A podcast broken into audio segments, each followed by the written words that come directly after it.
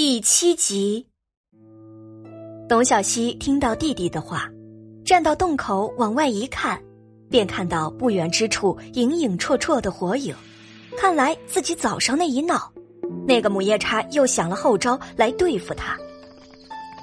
董大娘啊，哎，你说你家小希还真是闹心哈，姐妹两个拌了几句嘴啊，就又打又闹的。还带着弟弟离家出走，哎呀，真是应该好好管教管教喽！一个妇女打扮的人走在董小希继母身边，碎碎念叨着：“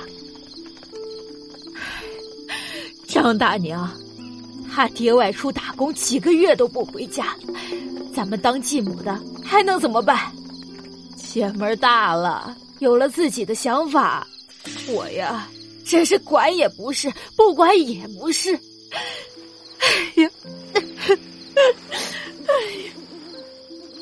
董小希的继母用自己麻布做的衣服袖子，暗搓搓的擦着脸上莫须有的泪水，声音里多是无奈。谁说不是呢？继母难当，可你也待他们不薄。他爹不着家，还不是你忙前忙后的？这要我说呀，就该好好的管管。真有敢说三道四的，就去找村长。有一个妇人说道。听到周围的人对董小希的评价，母夜叉心中十分得意。一想到自己女儿脸上红红的巴掌印，母夜叉恨得咬牙切齿的。哼，小贱蹄子，等带回去要狠狠的打一顿，给女儿出出气。就算打不死他们。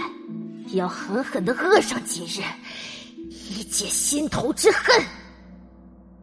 姐，他们是来带我们回家的吗？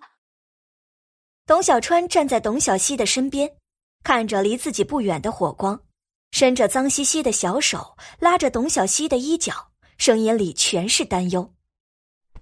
没关系，不用怕，一切有姐姐在。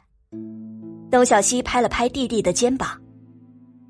先去把上次剩下的草药给二牛哥用上。嗯，好。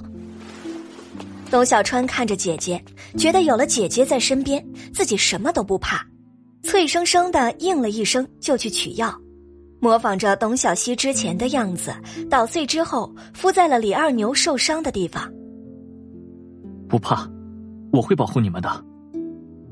李二牛看着愁眉苦脸的二人，出声安慰道。你还是快躺下吧，这才没几天，你又伤上加伤。董小希来到李二牛身边，颇有些嫌弃的意味。李二牛听了董小希的话，露出了一个腼腆的笑容来，乖乖的躺下休息。几句话的时间，母夜叉已经带着人找到了董小希他们的藏身之所。母夜叉第一个走进来，小希呀，终于找到你了，你可把我。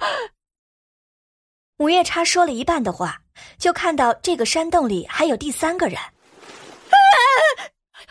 小希，你你怎么有一个男人？母夜叉尖声的叫了起来，生怕后面的人听不到。男人？什么男人？哦呦，怎么有男人啊？后面的人听到母夜叉的话。纷纷加快脚步，挤到洞门口，勾着头朝里头看。果然，洞里除了董家姐弟二人，还有一个男人。母夜叉径直走到李二牛的面前，伸手就要拽起李二牛。说，你到底对我女儿做了什么？你这混小子，我家女儿才几岁，你就下得去手？我几番扯动，牵动了李二牛的伤势。董小希快走几步，狠狠的推开了母夜叉。你做什么？你没看到他受伤了吗？母夜叉没有想到董小希会来推开他，一个踉跄跌坐在地上，母夜叉就顺势撒泼的坐到地上，两脚一蹬，干嚎起来。哎呀，我的命怎么这么苦啊！男人出去打工，我一个操持家务还要养三个孩子，没想到啊，如今小溪，等当家的回来，我可怎么交代呀？哎呀！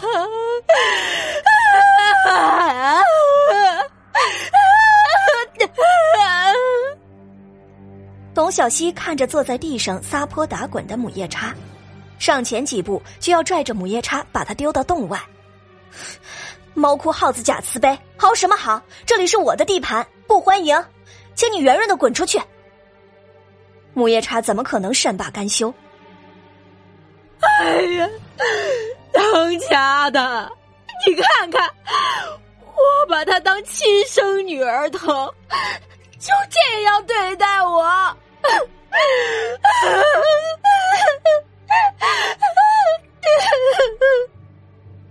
母夜叉的手胡乱的在地上挥舞着，董小希看着发了疯的泼妇，慌忙站到一旁，冷眼看着。突然，一个触感打断了母夜叉的嚎叫，低下头一看，心下一惊。母夜叉看仔细后，满心的欢喜。洞口的人全都倒吸了一口凉气。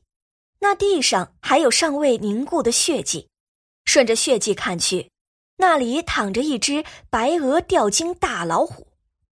李二牛看到母夜叉有伤害董小希的举动，不顾身上的伤，连忙起身要保护住董小希。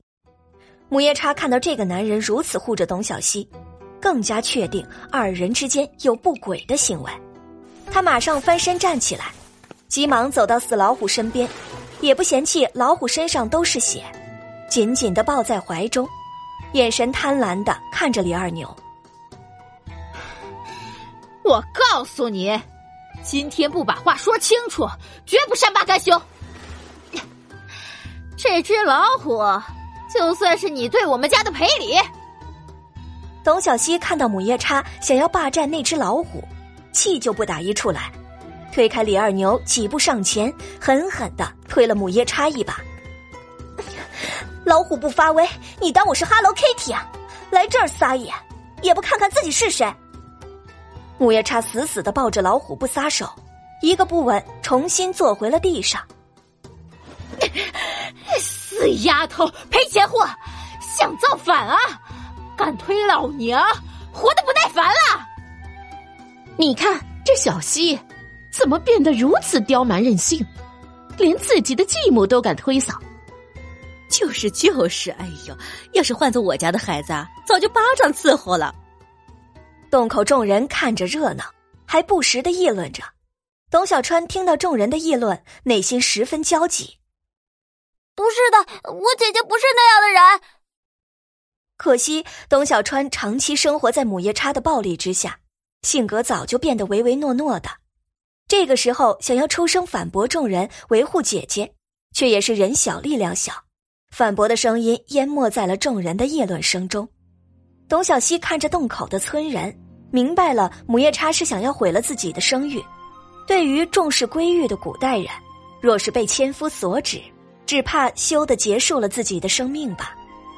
可惜董小希可是受过高等教育的人，这些指责对于他来说真不算什么。我明白了，你今天是来诛心的，继母大人。董小希拉着董小川来到众人面前，掀起自己和弟弟的衣服袖子，露出了骨瘦如柴的胳膊，胳膊上到处都是青一块紫一块的，一看就是长期受到殴打。大家且看看，我们姐弟二人在家中过的是什么样的日子，每天吃不饱。饿着肚子，却有干不完的活，有一点不合心意，他就毒打我们。董小希说着说着，就抱着董小川哭了起来。感谢您的收听，去运用商店下载 Patreon 运用城市，在首页搜索海量有声书，或点击下方链接听更多小说等内容。